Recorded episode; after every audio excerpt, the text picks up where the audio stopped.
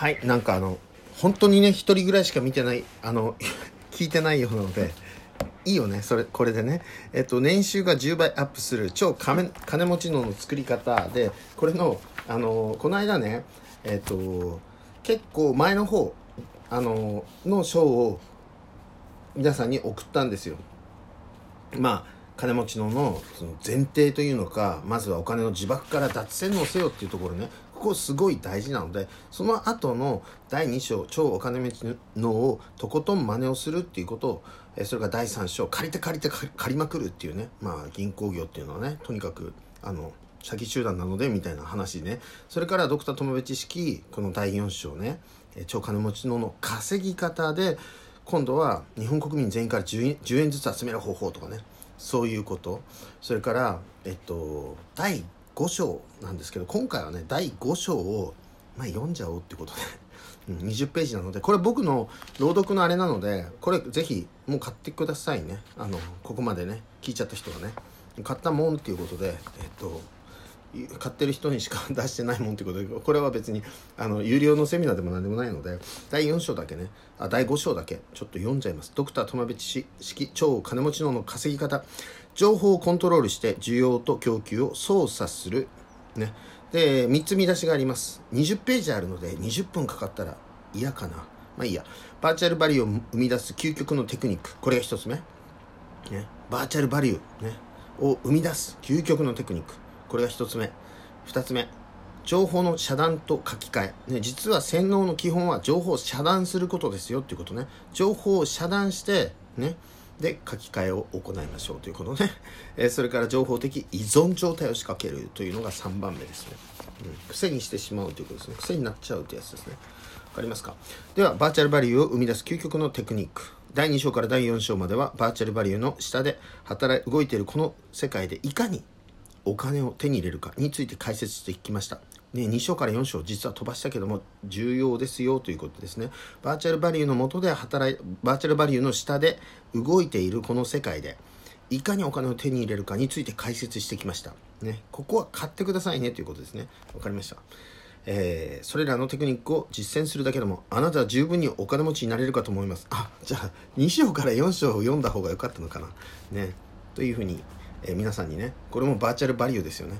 えっ、ー、と希少価値というのかねあ読みたいと思わせてですね。まあとりあえずそれで、えー、究極のテクニックの方を話してしまいましょうということですね。読んでしまいましょうということです。それではいきます。私がこれから本章でお教えすることはさらにレベルの高いテクニックになります。それはバーチバーチャルバリューそのものの生み出し方です。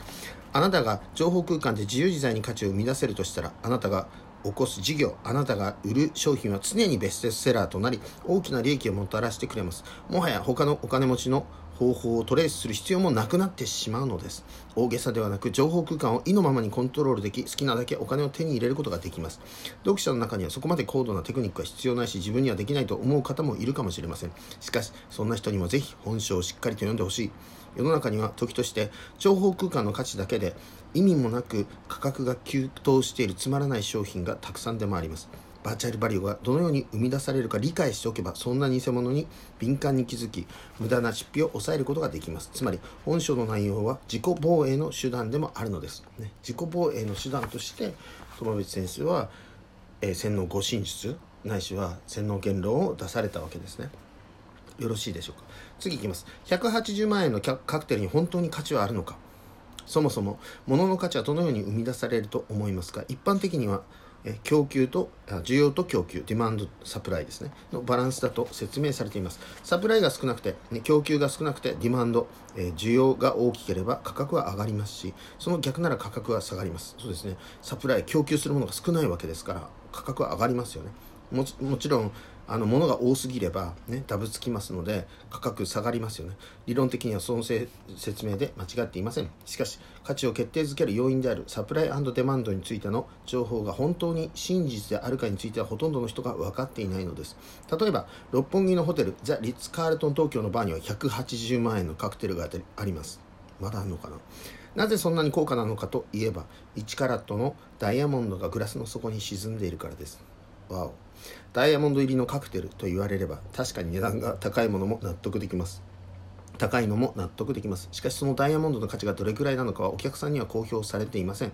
日本で購入できる1カラットのダイヤモンドは30万から300万円ほどです。ですのでもしかしたらそのカクテルには180万円以上の価値があるかもしれないしないかもしれない。また仮にダイヤモンドが200万円だったとしますよ。200万円のダイヤモンドを170万円に割引してカクテルに入れました。と言われればちょっと良心的でお得に感じませんか？でも考えてみてください。ダイヤが170万円ならカクテル自体は10万円ですよ。10万円のカクテルなんて常識的にありえないですよね。結局現在の実経済では物の値段にはもはや実際の物理的な量としてのサプライディマンドのバランスはあまり関係ないんです。むしろ脳や心理の問題といった方が適切だと思います。ね。外資系高級ホテルのバーでダイヤモンド入りのカクテルを飲んだということね。それは店内は高級感あふれるシックな雰囲気だったしスタッフのサービスも一流ホテルの名にそうふさわしいものだったしすごく満足だという心理状態であれば180万円という価格も納得してしまう。だから成り立っているんです。つまり現代において物の価値を決めるのは物理空間での現実のサプライディマンドのバランスではありません。情報によって作られた仮想のサプライディマンドのバランスであり情報をコントロールさえできていれば物の価値も簡単にコントロールできるのです。次いきます。需要と供給がルールに従っていると見せかける。情報空間での価値を生み出すためには需要と供給のバランスがルールに即しているように見せかけることが重要です。ダイヤモンドレインとに見ていきましょう。ダイヤモンドの供給量にといった時本来ならば生産量のことを言います。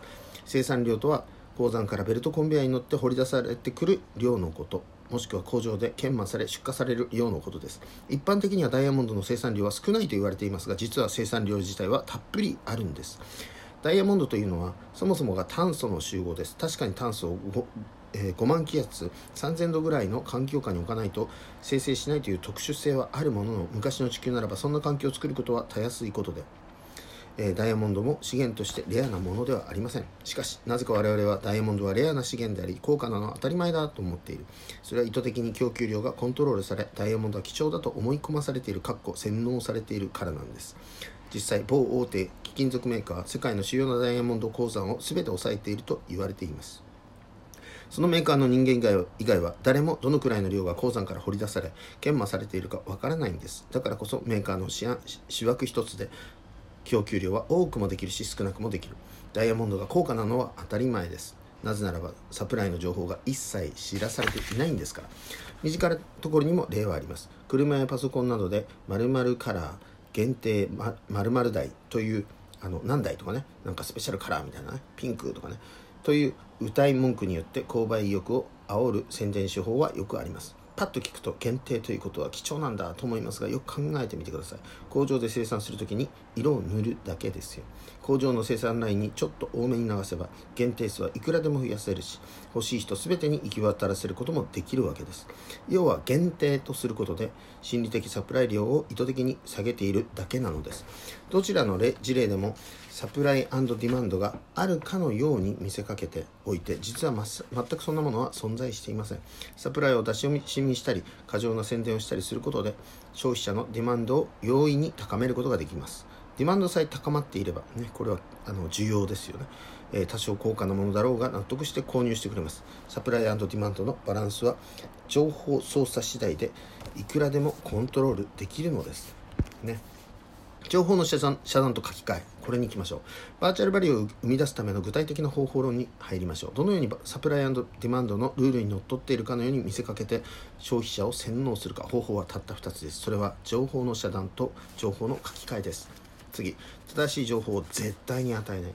まず、えー、情報の遮断についてご説明します。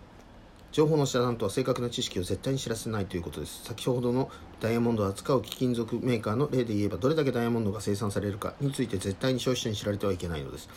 石油も同じく情報が遮断されています。昔からよく石油はあと数十年で枯渇すると言われていますけど全く枯渇する様子はありません。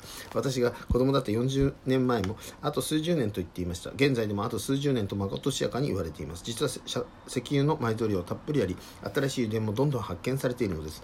掘り出す時のコストの問題もあり現状だと一定量までしか採掘しても採取算が合わないので抑えていますが埋蔵量が増えていることは確かです。年々増え続け続けている石油をいわゆる石油メジャーが抑えて正確な情報を遮断しあたかも需要と供給のルールがあるかのように見せているだけです。また情報を遮断するのと同時に情報の書き換えも行います。情報の書き換えをしている最も代表的な組織が広告代理店です。真実はまずひとあひとまず脇に置きクライアントにとって有利な情報に書き換え消費者に向けて流している。書き換えることで今あなたが必要としているものはこれですよ。これを手に入れないと流行に乗り遅れますよと。と、えー、消費者を洗脳していくんです。本章の冒頭でお話しした1180万円のカクテルの例で見ていきましょう。ダイヤモンドの値段など正確な情報を遮断した上でダイヤモンドが入っている。外資系、えー、高級ホテルのおしゃれなバーで提供する。だから180万円も妥当なんです。と価値が不明なものに対して都合がいいように勝手に価値を付加しているんです。これは一昔前に流行ったブルセラショップと全く同じ手法ですよね。ブルセラショップはどこにでも売っている安いパンツを女子高生に履かせて倍以上の価値に書き換えていました。実際女子高生が履いたという情報にどれだけの価値があるかわからないので買い手は言われるまがままの価格を、えー、受け入れるしかないんです。なんかかなりこの後ね情報の遮断と書き換えを巧みに利用した小泉改革という昔昔のね小泉純一郎さんの時ですね。その時の、えっと、情報の遮断と情報の書き換えの方法が書いてあって もう畳もうとしてますね僕ね、えーと、情報的依存状態をけしかけるにはどうするかというねその情報的依存状態を作り出す3つのポイントが書かれています。で、えーと、5章が終わるんですけれどもぜひぜひね年収が10倍アップする超金持ち脳の作り方ねぜひ読んでえー、お買い求めになってね読んでいただけたらと思います。ありがとうございます。